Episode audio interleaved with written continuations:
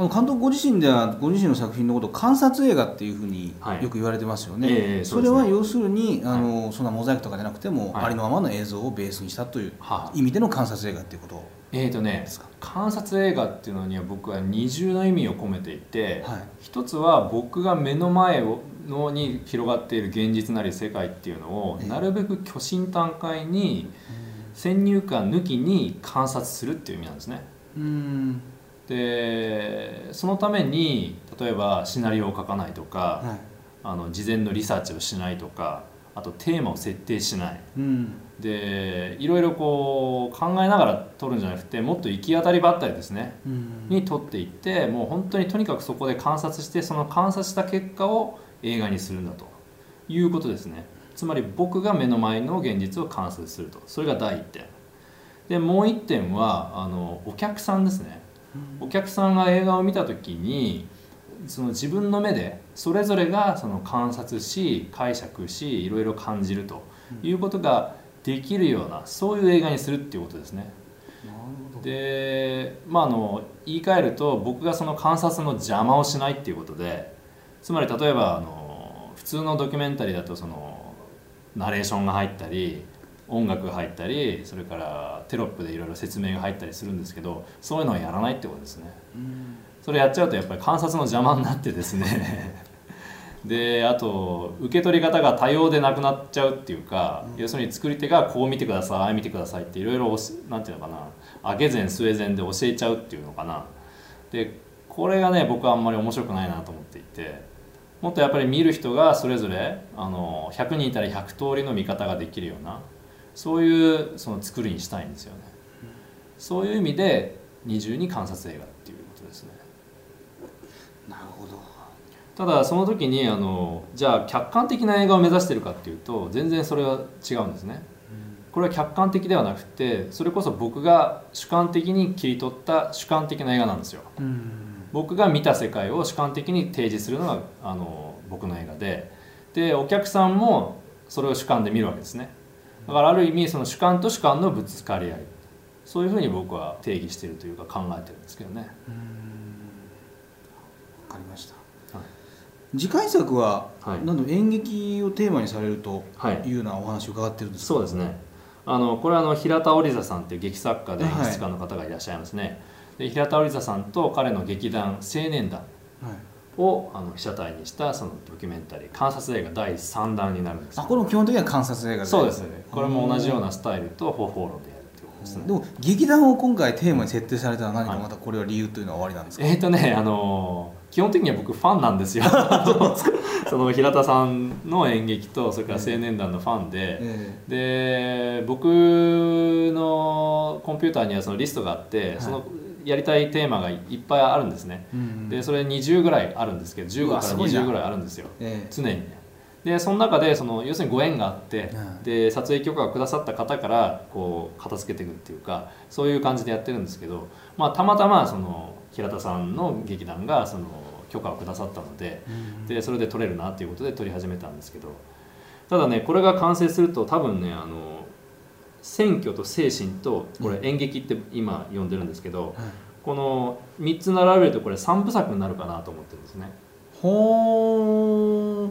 まあ確かにそのある意味日常非日常というか極限ですよね日常の中の。その共通点はあるんですけども、えでもこれが三部作に連なる軸っていうのは、はい。なんか別に他にも終わりなんですそうですね。あのね、まあ、これそういうふうに僕が意図したわけじゃないんですけど、は例えば選挙っていうのは、はい。これはあの社会のコアの部分を観察した映画なんですね、いうんつまりその言葉を変えるとエスタブリッシュメントですよね。まあそうですね。体制側ですよね、はい。この日本社会の価値観を受け入れていてそれを疑わないタイプの人たちですね。ええ。その集団の在り方っていうのを観察したのが選挙なんですね。うんこれ自民党ですから。そうですよね。まさに まさにあの そのこの日本社会のなんていうのかな保守というかコアですよね。でじゃあ精神はどうかっていうとこれの逆なんです真逆なんですよ。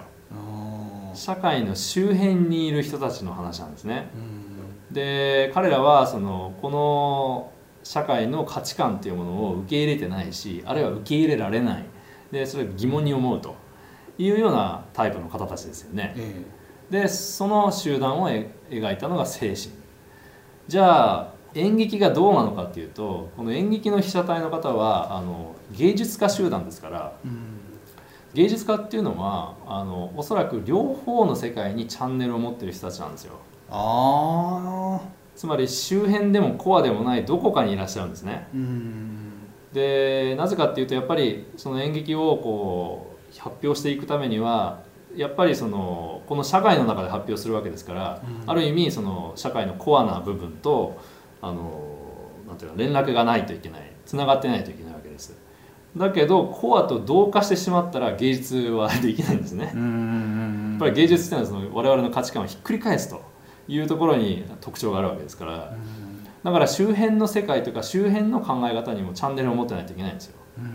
そういう意味であの多分中間地点におられてだからその選挙と精神と演劇を3つ並べるとその日本の社会のいろんな局面が多様な局面があの見えるはずなんですよね。うん。うんそういう意味で三部作って呼べる。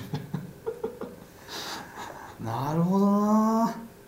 多分でも演劇が僕は一番カオスになると思うんですよ。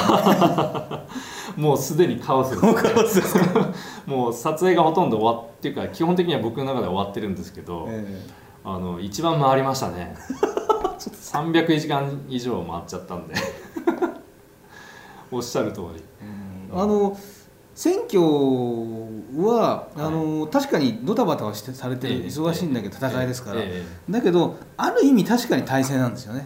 すごくあの、え同じみんなが同じ方向を向いて一生懸命努力してっていう一種の部活動みたいな ドキュメンタリーだと僕は見てて思ったんですよ。あのベテランの先輩に怒られたりとかして、もう体育会ですよね。大会の世界ですね完全に、でだけどあのなんだ精神っていうのが一番日常なんですよね。どうか感じて、はい。うん。で多分僕の流れ予想だと演劇が一番カオスになるだろうまあ僕もあのまだ作ってる途中なので先ほど申し上げた通り僕はテーマとかねあの、ええ。この映画でどういう何を言うのかとかいうことは一切考えないようにこう考えてしまいそうになるとその思考をぶった切りながらあの撮影するので。う、ん。で編集しながら初めてそういうことを考え始めるので,、でまだ編集が始まってないからもう僕の中では本当にカオスで どんな映画になるんだろうって自分自身全然わからなくてですねまあ、ワクワクするところなんですけど。いや楽しみですよ、はい。ぜひ見させていただきます。はい。あのいろんなシーンを撮りためて必ずしも時系列順に並べられるわけじゃないですよ全然時系列じゃないです。ものすごい操作しますそれは。だからあの観察映画といってもはい。操作はすごくします。うん。それはもう撮ってる時からそうですよね。あのどこから撮るのか。うん。どういう画角で。で何にフォーカスするのかっていうことで非常に僕の主観が入りますし、ええ。あ操作が入るわけです。その意味で主観は絶対入るんだとそうです。そうですでしかも編集の時にはあのそれこそナレーションとか音楽とかそういうの使わないわけだから、そのシーンのその順番とかショットの順番だけがあの僕のその世界観なりその見方っていうのを表すツールなんですよ。うん。だからこれには非常に時間かかるんですね。うん。大体10ヶ月間かかるんですけど。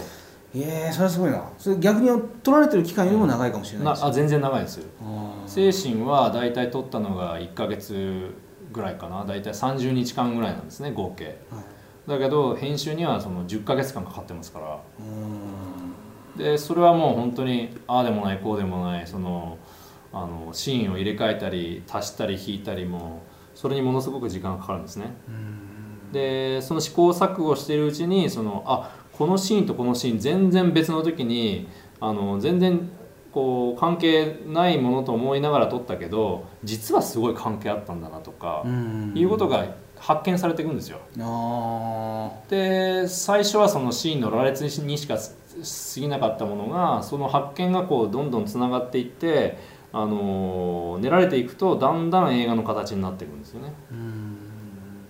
そこでいわゆる普通の映画における脚本とか構成を後から作られるのかもしれないですよね、はい、はい、そうですね。あの僕の場合書かないですけどだけど、まあ、あのいわゆる構成っていうのはその編集でできていくっていうことです。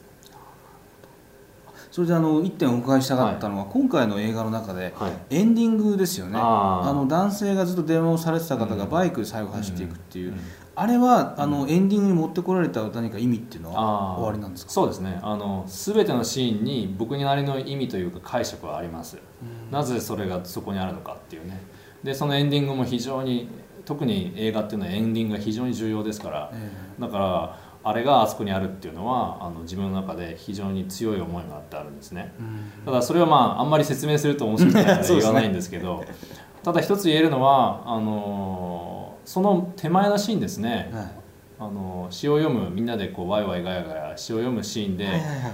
終わるのがまあ普通だと思うんです。うん僕はそう思ってましたよ、でもねあれで終わっちゃうとね、え僕の中でどうしてもね違和感が残るというかあの自分が見た印象っていうか自分がそのコラール岡山で体験した印象とどうしても重ならなかったんですよね。えあでそのラストのシーンがあって初めて自分が抱いていた印象がこうに非常に近くなるというか、あ、うん、こうだったよなっていうふうに思ったんですよ。なるほど。つまりもう全部のフィルムを僕はもうみんな見直してみて、はい。あのおそらく何千っていうええ。編集組み合わせはあるんだろうけど、そうですよあれをあそこに持ってくるうんた時の映画から受ける印象がうん。ご自身の体験に一番近いだろうと、そういうことですそう基本的にはだから僕の体験を映画にしてそれをお客さんに追体験してもらいたいっていうのが観察映画なんでうん。だからそこが非常に重要なんですよね。それがまさに観察映画ですよね。そうそうそうそう。うん。そうだからこれは客観的ではないんです。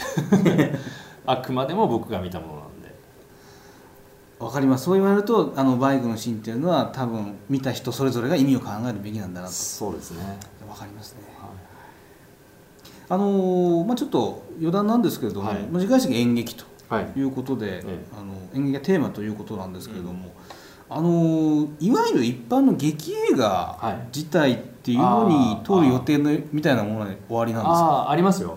あのーやっぱりそれも取りたいテーマいくつかあって、はい。でただ今ちょっとあのードキュメンタリーにすごいハマっているのでなかなかその時間がないっていうぐらいで、まあ、僕もともとあのその劇映画が撮りたくて映画の世界に入ったので。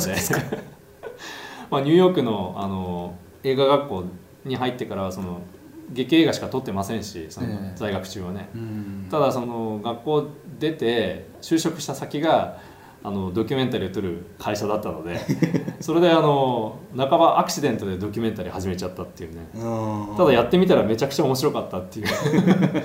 そういうことなんですけどだからまああの劇映画がに対する興味っていうのはもう最初からあったんですよ。うん。だからそこに戻るかもしれないっていうのは非常にあの可能性として高いですね、ああなるほど、うん。